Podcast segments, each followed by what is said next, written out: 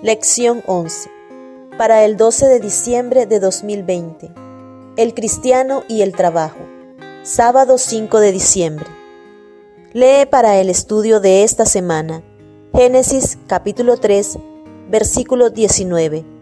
Deuteronomio capítulo 16, versículo 15. Éxodo capítulo 25, versículos 10 al 30 y capítulo 38. Gálatas capítulo 5, versículos 22 al 26. Eclesiastés capítulo 9, versículo 10. Primera de Corintios capítulo 10, versículo 31. Para memorizar. Así que, hermanos míos amados, estad firmes y constantes, creciendo en la obra del Señor siempre, sabiendo que vuestro trabajo en el Señor no es en vano. Primera de Corintios capítulo 15, versículo 58. El trabajo fue idea de Dios.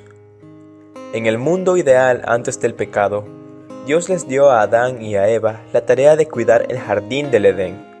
Génesis capítulo 2, versículo 15. Al igual que su creador, a cuya imagen fueron creados, debían dedicarse a un trabajo creativo y al servicio amoroso. Es decir, incluso en un mundo no caído, un mundo sin pecado, muerte ni sufrimiento, debían trabajar. En este interín, después del mundo ideal y antes del prometido, se nos invita a ver el trabajo como una de las bendiciones de Dios. Entre los judíos, a cada niño se le enseñaba un oficio. De hecho, se decía que un padre que no le enseñaba un oficio a su hijo, educaba a un criminal.